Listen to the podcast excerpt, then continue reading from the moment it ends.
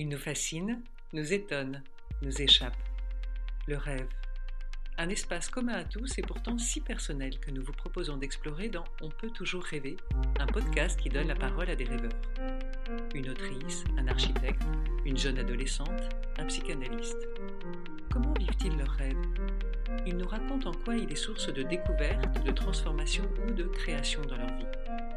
Je suis Sophie Razel et avec Valérie Honard, nous vous proposons deux jeudis par mois une rencontre intime et libre, sorte de portrait par le rêve.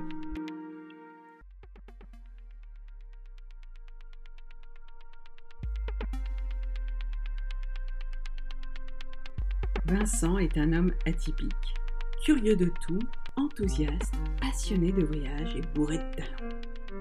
Ingénieur et entrepreneur, il a été l'un des fondateurs de Wanadu. Il est aussi licencié en histoire, grand musicien, poète et photographe.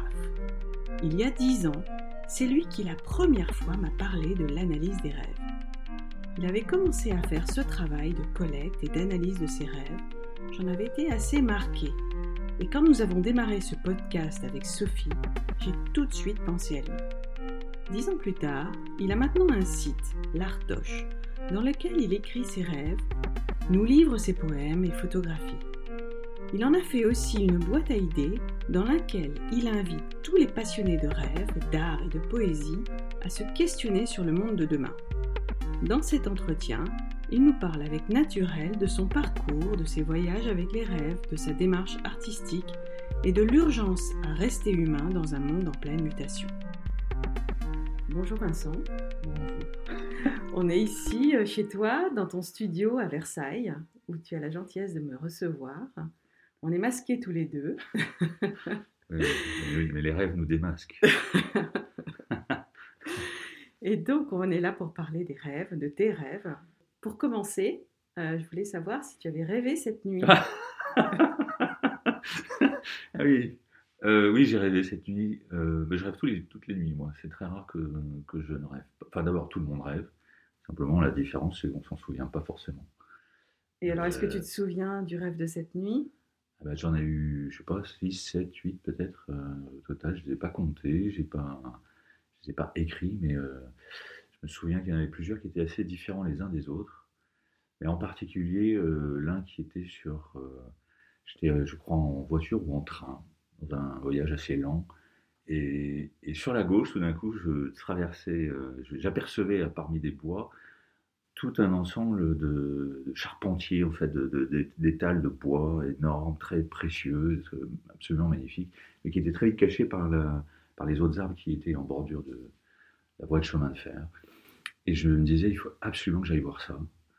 Et, euh, et, puis un peu plus tard, il y avait une autre série de rêves, c'était au Népal. Alors il y avait tout un ensemble de péripéties, on va dire, il y a plusieurs rêves. Et, et, plus ça progressait, plus il y avait de couleurs, plus il y avait de personnages, plus il y avait euh, de féeries, de, de, oui, de, de, couleurs et de, et de situations. Et j'ai trouvé ça extraordinaire. Alors je prenais des photographies, je rencontrais les gens, ils me souriaient pour certains.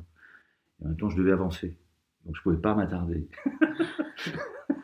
C'était terrible. Mais c'était merveilleux. Bon, tu as bien voyagé cette nuit, alors c'est ouais. bien.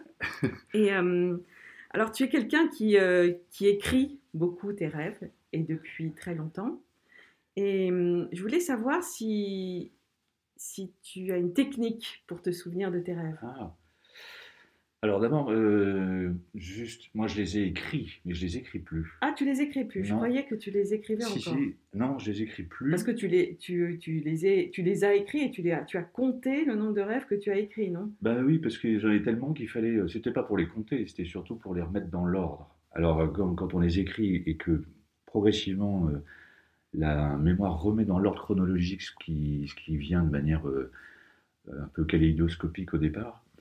Euh, il fallait bien que, je, entre guillemets, je dise, tiens, au début, ça c'est rêve 1, puis là c'est rêve 3, puis en fait ça change de position, euh, et finalement, leur ordre final, c'est telle chose. Donc euh, c'était plus, c'était manière pratique de pouvoir donc les mettre dans l'ordre à partir de leur émergence. Mais pour répondre à ta question, la technique, en fait, je ne sais pas s'il y a une technique, mais moi, la manière dont je fonctionne, d'abord, si on se réveille brutalement, par un réveil ou par un bruit ou je ne sais quoi, euh, en général, le conscient fait que il perd la main, il perd le contact euh, avec l'inconscient, au, moins provisoirement. Quelquefois, on peut voir dans la journée quelque chose qui nous revient avec euh, une situation. Et, donc, moi, j'ai favorisé plutôt les, réveils doux, en lenteur. Et, pour prendre une image, moi, le sentiment que je fais un peu comme le pêcheur sénégalais, par exemple, ou euh, africain au bord de l'eau, et qui lance ses filets et qui les laisse se poser tranquillement dans la mer. Et puis à un moment donné, le pêcheur euh, qui doit quand même pêcher euh, tire sur ses filins. Et moi j'ai l'impression que le réveil, c'est ce moment où je commence à tirer tout doucement, euh, mais sans être tellement acteur. Hein. C'est plutôt les filins qui viennent à moi, on va dire, avec à l'intérieur les poissons qui sont les rêves. Mais je fais ça très lentement, et, ça vient, c'est ce temps qui permet aux images de venir euh, d'abord de manière grossière, on va dire, et puis avec après toute leur précision euh, de, fantaisie ou de réalisme, et puis toutes sortes de choses qui vont donner lieu après à interprétation ou pas. Euh, et ça me permet comme ça de les, de les réécrire, mais je ne peux pas les dessiner. J'aurais bien fait ça comme Fellini l'a fait, ou Jung, ou d'autres. À partir de quand tu as décidé de les écrire? C'était alors, Qu'est-ce qui euh, s'est passé? Qu'est-ce qui a fait que tu as, décidé de les écrire? Eh bien, tout simplement parce qu'il y a une période de ma vie où j'allais pas bien du tout et, où j'ai fait un essai d'analyse avec une personne qui était, à mon avis, pas du tout une professionnelle euh, fiable et adaptée. Mais quoi qu'il en soit, euh, c'est le premier essai qui était entre 2004 et 2007. J'étais motivé par ce travail et par cet univers. Et je trouvais qu'une des belles façons de pouvoir euh, m'appuyer sur le matériau des, rêves, sans que ce soit forcément la seule matière, et eh bien, pour découvrir un peu comment aller mieux, c'était de les écrire. Enfin, ça m'a donné aussi l'occasion plutôt de voir que j'adorais euh, finalement écrire. Alors pas transformer les rêves, hein, mais les, écrire euh, par rapport à ce qu'ils apportaient comme matière poétique aussi. Parfois dur, hein, c'est quelquefois des cauchemars. Donc ça, j'ai fait ça entre 2004 et 2007, et puis j'ai arrêté parce que l'analyse se passait pas bien avec cette personne, et, j'ai repris parce que j'en avais besoin en 2008. Et j'ai eu euh, quelques rêves, mais surtout une flopée de rêves qui venaient à ce moment-là, et pour m'en sortir, entre guillemets, face à la profusion, je me suis dit, il faut absolument que je les écrive tous. et puis on choisira lesquels on prend euh, pour s'appuyer, pour travailler, pour réfléchir, questionner, etc.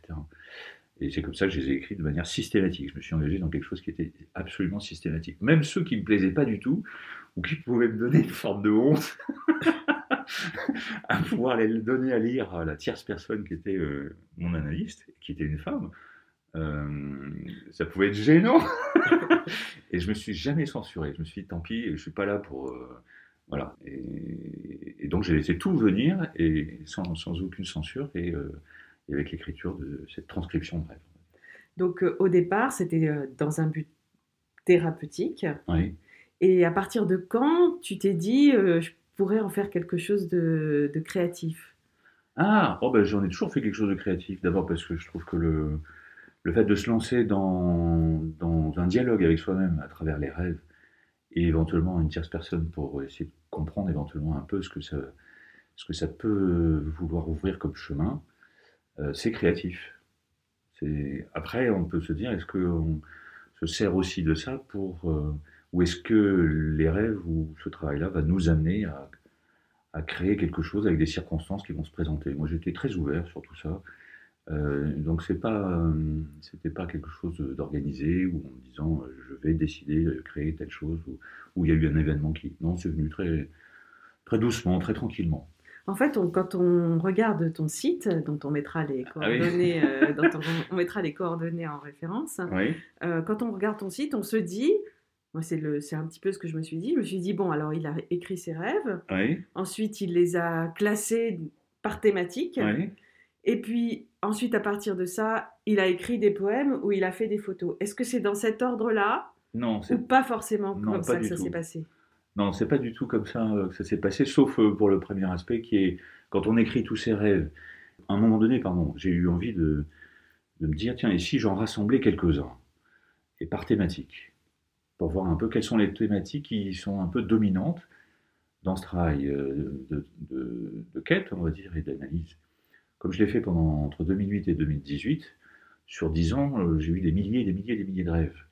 Et je me suis dit, c'est intéressant de savoir un peu comment cette dynamique de thèmes, d'abord quels, sont ces thèmes, et, mais c'était plutôt pour me dire, tiens, visuellement, s'il y avait une possibilité de représenter artistiquement les choses, ou, de manière picturale, quelles seraient les, seraient les fleurs, entre guillemets, euh, parmi les espèces, ou en termes d'animaux, si on prenait ça, qui viendraient le plus? Et puis dans le temps, est-ce que ça a évolué?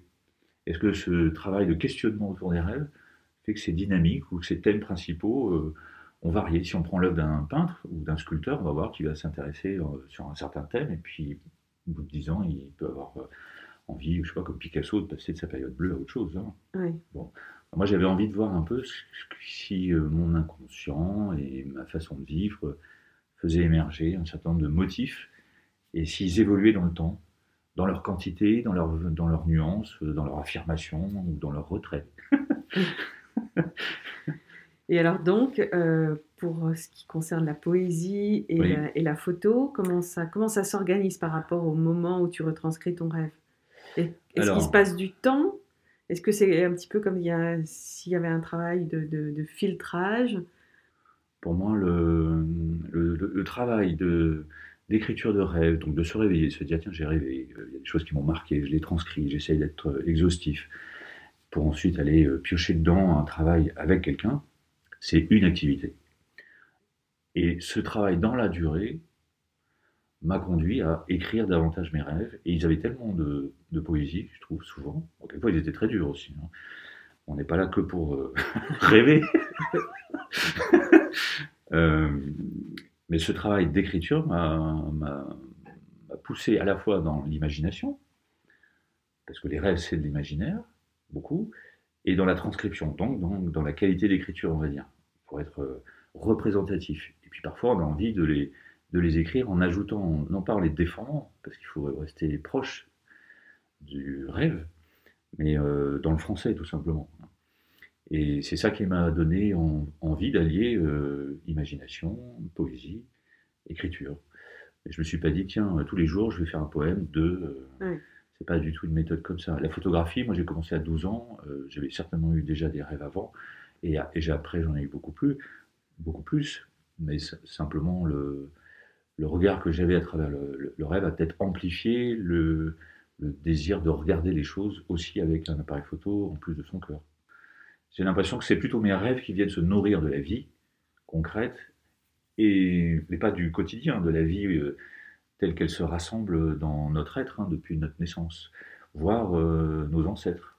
Parce que c'est ça qui est aussi très beau, c'est que c'est un torrent euh, ou une source qui amène des choses dont on n'a plus conscience ou pas la mémoire. Alors, ce serait, la photo qui t'inspire tes rêves Je sais pas, je pense que tout ça, c'est cyclique. C'est comme.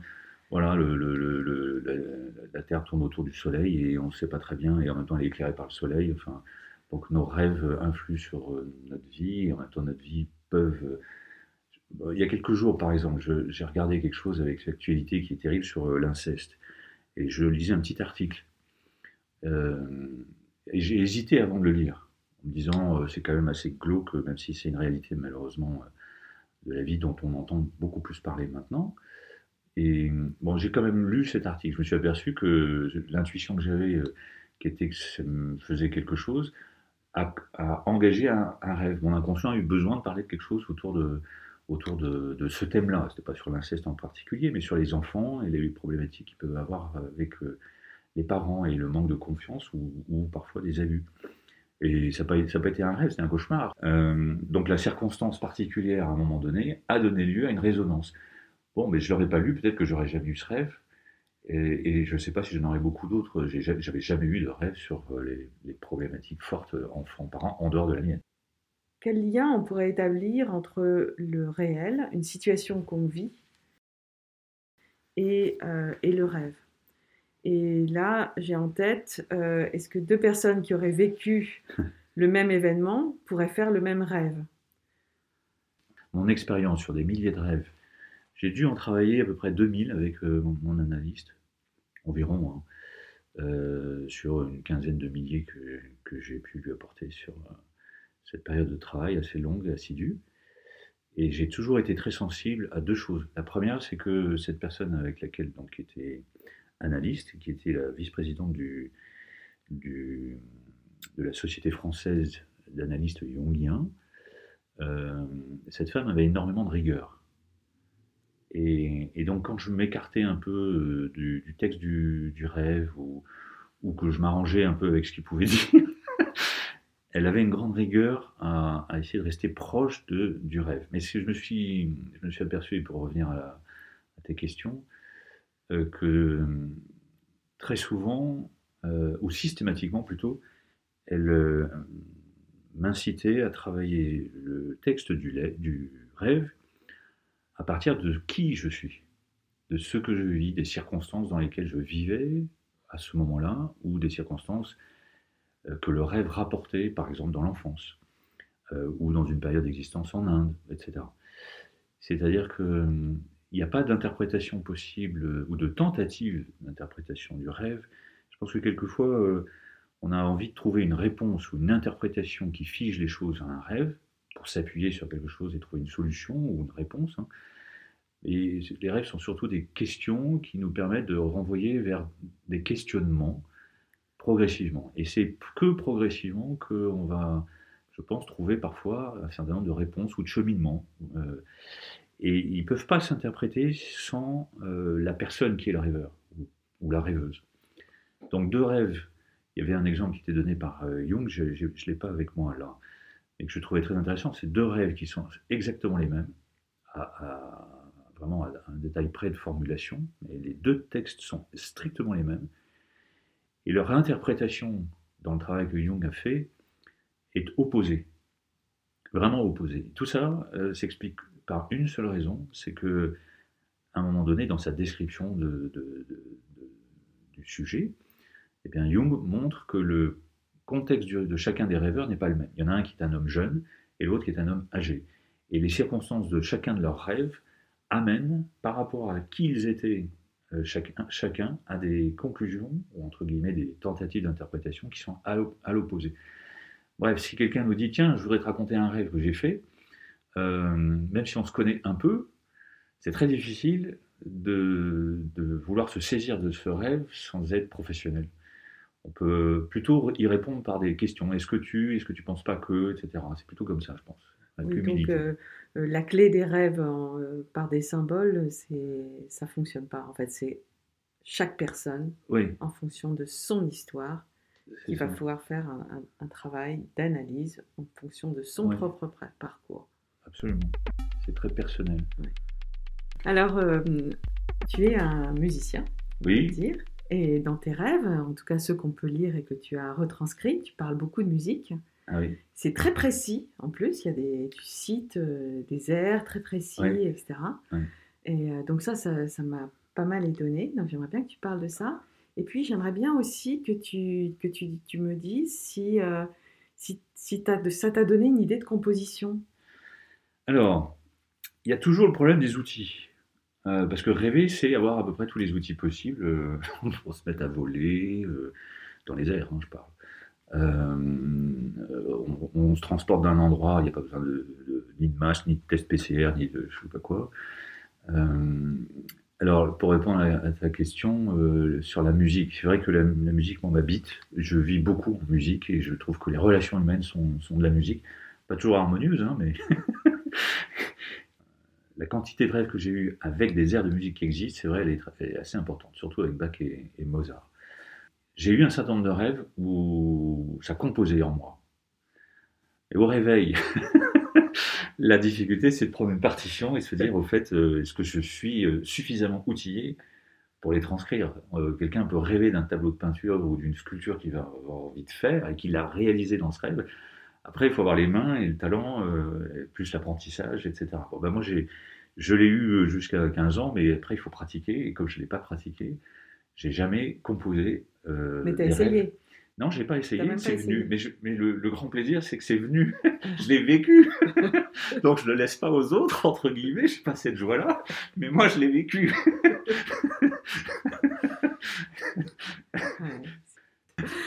Et alors, dans tes rêves aussi, il y a, il y a- tous les sens euh, sont sollicités, je, je trouve, en les lisant. oui, c'est Et vrai. ouais. tu parles euh, beaucoup d'odeurs. Oui. Et hum, alors ça, c'est quelque chose qui m'intrigue beaucoup parce qu'en fait, moi, quand je rêve, euh, il n'y a pas d'odeur dans mes rêves. Enfin, en tout Ah. cas, j'ai pas l'impression. Oui. Et alors donc du coup, je- ça m'intrigue un petit peu parce que tu n'es pas la première personne. Oui. Et, et j'aurais aimé savoir cette, cette notion d'odeur.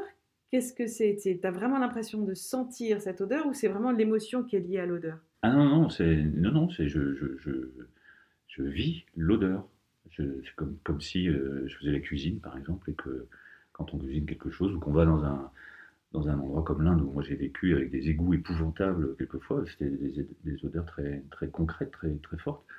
C'est pas une impression, c'est la, la réalité. Le rêve devient réalité. On est dans le rêve en vivant euh, entièrement. Il y a une femme, euh, je ne sais plus si euh, que j'ai cité euh, dans un de mes derniers livres, là, qui, euh, qui est Lynn Harris, qui est créatrice de parfums. Bon, je la connais pas, mais j'ai découvert un peu par hasard. Et elle dit qu'elle voyage régulièrement dans, dans le monde et que quand elle voyage, eh bien, de temps en temps, elle profite du voyage en train ou en avion, quand c'était encore possible, pour s'endormir un peu, se reposer, et qu'il lui vient des rêves dans lesquels elle sent, et qui lui vient non pas la formule euh, de- du nouveau parfum, mais suffisamment d'ingrédients qui restent en elle pour qu'elle puisse ensuite travailler à la création de ce nouveau parfum. C'est génial. C'est fabuleux. Bah là, c'est oui. une forme de composition euh, Ouais, par le parfum. Ouais. Ouais, c'est Et elle dit que c'est très important chez les parfumeurs, c'est pas, c'est pas systématique, mais euh, il y a beaucoup de parfumeurs qui s'appuient aussi sur euh, leur inconscient, leurs rêves, et dans lesquels, enfin c'est vrai chez, tout, chez toute personne humaine, il y a beaucoup de scientifiques qui ont une intuition de, de chercheurs de, de découverte à travers des rêves.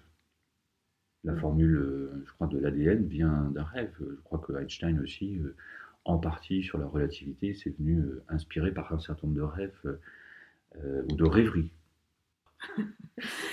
Et alors, donc du coup, comme le rêve a pris une place complètement euh, prépondérante, envahissante, Oui. peut-être, euh, dans ta vie, est-ce que du coup, ça t'a complètement, ça a complètement perturbé la, la- ta façon d'envi- d'envisager ta vie professionnelle?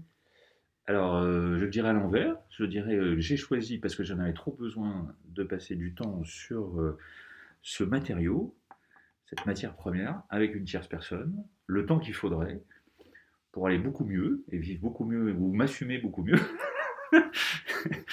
et, je me suis dit, je me donne les moyens, entre guillemets. euh, Enfin, j'ai essayé d'être vigilant sur deux choses. À la fois, de ne pas dire euh, je transforme ma vie en, un seul travail de rêve. Ça, je pense que ça peut être très dangereux parce qu'on perd pied avec. euh, on peut risquer de perdre pied avec la réalité ou avec les autres aussi, tout simplement. Et puis, il faut bien vivre. Ça nourrit aussi les, les rêves. Et la deuxième chose, c'est me donner quand même suffisamment de temps pour, euh, pour que ce travail soit nourrissant un jour, y compris sur le plan professionnel et matériel. Mais j'ai eu la chance de pouvoir me donner ce choix-là. C'est pas, c'est pas le cas de tout le monde, surtout à 40 ans ou 45 ans. Alors, dans ton site, as, Ouais. il y, a- il y a toute une partie que tu appelles un petit peu ta boîte à idées. Ah oui. euh, et, hum, Oui. et alors, qu'est-ce que, qu'est-ce, que, qu'est-ce que tu voudrais en faire de cette boîte à idées? Est-ce que c'est des pistes que tu ouvres? Euh, pour engager le dialogue avec des gens qui, liraient, qui iraient sur ton site et qui auraient des idées pour, euh, pour Voilà. créer des nouvelles choses Ou comment tu vois ça? Ben, je- mon, mon idée sur ce petit chapitre-là, dans le site, c'était d'ouvrir un univers euh, à partir de, de- de tas d'idées que je peux avoir, mais aussi que d'autres peuvent avoir, et de solliciter éventuellement, surtout, je parlais tout à l'heure du problème des outils pour euh, dessiner ses rêves, par exemple, ou pour euh, les sculpter, ou pour, euh, ou pour composer euh, l'œuvre que j'ai entendue ou que j'ai créée dans, dans un rêve. Euh, là, c'est pareil, moi, je suis pas du tout quelqu'un euh, euh, qui est doué pour le marketing. Je suis nul à ça, je suis nul pour vendre. Euh, je suis nul pour la finance aussi. Donc ça fait quand même beaucoup d'inconvénients, surtout dans le monde actuel, avec les expos qu'on peut pas faire. Et, je me suis dit, ben, c'est comme quand j'ai créé Wanadu, moi je savais rien en informatique, je connaissais rien du tout. Euh, j'avais une vision, c'est tout. Mais j'avais pas de vision marketing, pas d'outils, pas de finance, etc. Donc c'est par l'association avec d'autres personnes que souvent on peut réaliser des choses euh, dont on peut avoir une compétence ou une idée, etc. Et là, c'est ce projet-là, c'est pouvoir dire, ben, peut-être on entend par exemple beaucoup parler d'intelligence artificielle.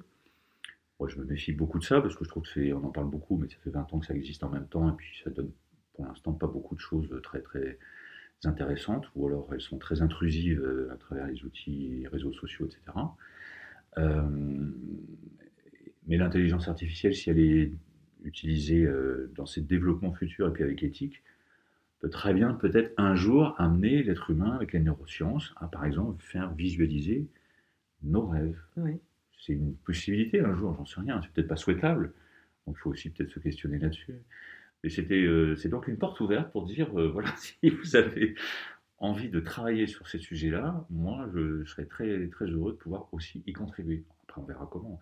C'est un exemple, il y en a plein d'autres. Oui, il y a une partie sur l'éducation. Ah oui, ça, je trouve ça très important parce que Et alors, comment l'éducation pourrait intégrer les rêves? Ben, tout simplement, je pense, parce que euh, il y a une pression euh, sociétale mondiale qui est très forte et que ça met. euh, Il n'y a pas que le coronavirus qui met mal la société. Je pense que bon, on, a, le climat et la disparition des espèces. Il y a énormément d'enjeux, énormément. Mais un- un- une des solutions simples, c'est de pouvoir apporter sa petite pierre et donc d'être plutôt bien avec soi-même.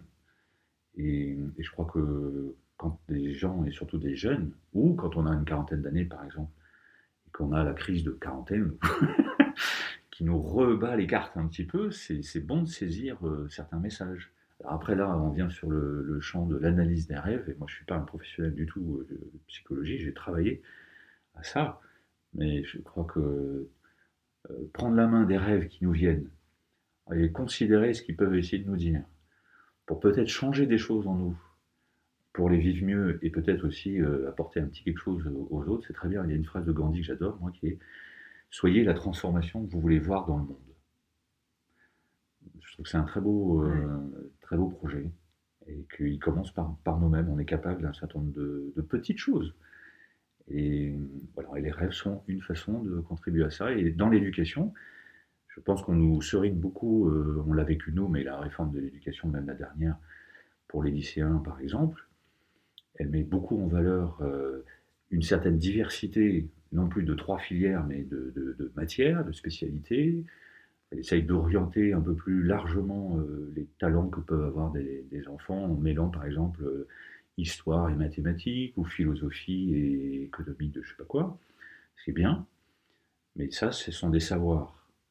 Et je trouve qu'il n'y a pas assez de choses sur la psychologie. Comme ce n'est pas les parents qui peuvent tellement le donner, parce que ce sont des âges où on est plutôt en conflit, si dans l'univers de, l'éducation au sens large, hein, euh, on pouvait euh, inciter euh, nos enfants, les adultes à aussi euh, prendre ce temps euh, sur lesquels les rêves nous proposent de nous poser, euh, c'est une, matière, à, à mon avis, qui permettrait euh, peut-être d'assouplir des choses, d'élargir notre vision du monde, euh, et puis de peut-être faire un peu grandir. Tu verrais ça plus avec des psychologues? Ou des psychanalystes spécialisés en analyse de rêves ou pas forcément Ça pourrait Non. être des, des créatifs qui feraient accoucher les rêves euh, que l'on a en nous. Moi, je verrais de façon en fait assez simple avec. euh, pour les adultes, par exemple, ça pourrait être euh, quelque chose que je ne sais plus si je l'ai mis sur mon site, mais l'école du milieu de la vie. Et là-dedans, c'est de pouvoir euh, être assez large sans, sans, sans, sans spécifier ou sans tout baser sur les rêves. Les rêves, c'est un des éléments, mais pouvoir dire, euh, pouvoir questionner le sens.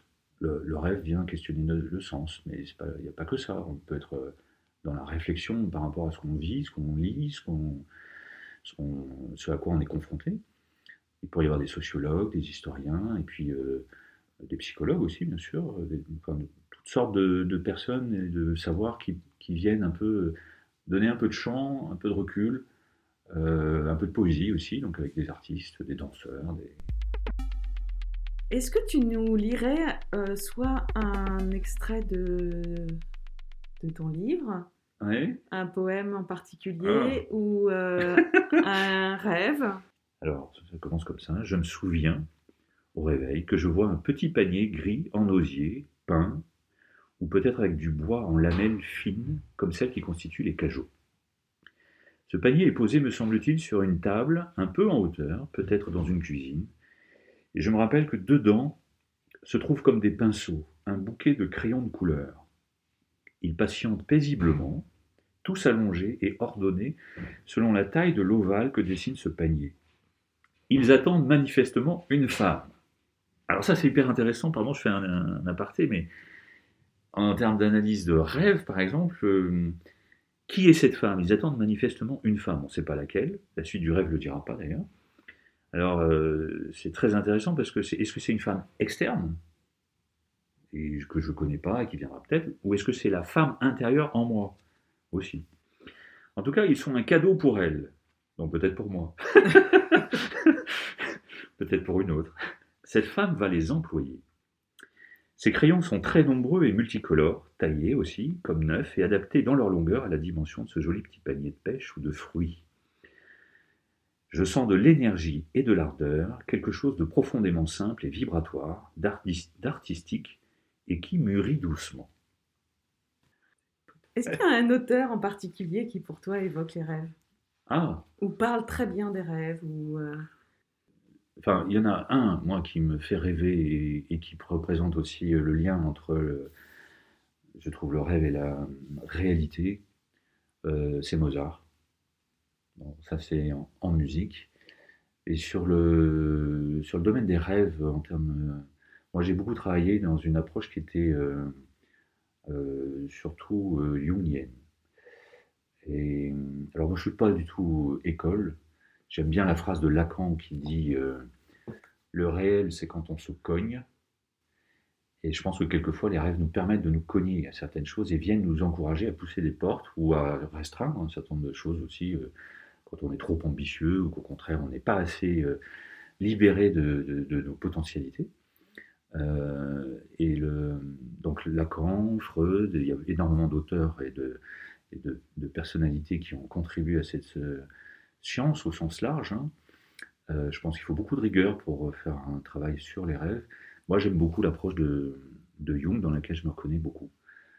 donc, je trouve que sa façon de, d'expliquer ou d'envisager plutôt le travail de l'inconscient, l'existence de l'inconscient. Alors, dans, dans ton site, tu évoques, tu évoques euh, une citation ah. euh, qui dit Le voyageur doit frapper à toutes les portes avant de parvenir à la sienne. Il ah faut avoir erré à travers les mondes extérieurs pour atteindre enfin au, tabernacle, très intime. Donc c'est le poète indien Rabindranath Tagore. Tagore. Et donc, qu'est-ce que c'est ce tabernacle très intime? À chacun de trouver. A-t-il à voir avec les rêves? Ah oui, bien sûr aussi, mais pas seulement. Hein. Moi, je vois les rêves comme euh, un complément euh, de notre histoire, de notre euh, réalité, de notre personnalité profonde, qui vient en plus se connecter avec le monde très vaste, à la fois géographique du temps et de nos ancêtres. Quelquefois, on a des rêves comme ça qui viennent nourrir ces, ces liens. On n'est pas isolé complètement. Et, en même temps, ces rêves ou les rêves sont, une des matières, je pense, pour frapper euh, aux portes euh, de ce que nous cherchons et au tabernacle intime. Mais les rencontres aussi, hein, les rêves sont des rencontres avec soi-même. Les rencontres qu'on a dans l'existence euh, sont autant de, portes qui quelquefois se ferment. quelquefois s'ouvrent, quelquefois se masquent pour un temps, euh, et puis euh, l'art, les lectures, et puis ce qu'on réalise aussi. Hein, très bien. En tout cas, Vincent, euh, je te remercie de cette interview. C'était un très beau moment. Et on mettra en référence évidemment les livres que tu as ah écrits et le, site internet qu'on espère vous serez nombreux à consulter. On a fait de beaux rêves. voilà, cet épisode est terminé. Nous espérons qu'il vous a plu, qu'il vous a donné des idées, n'hésitez pas à consulter le site de Vincent, lartoche.com, et à nous laisser des commentaires sur vos plateformes d'écoute préférées, à vous abonner, à nous liker. Cela nous servira beaucoup. À très bientôt pour un prochain épisode.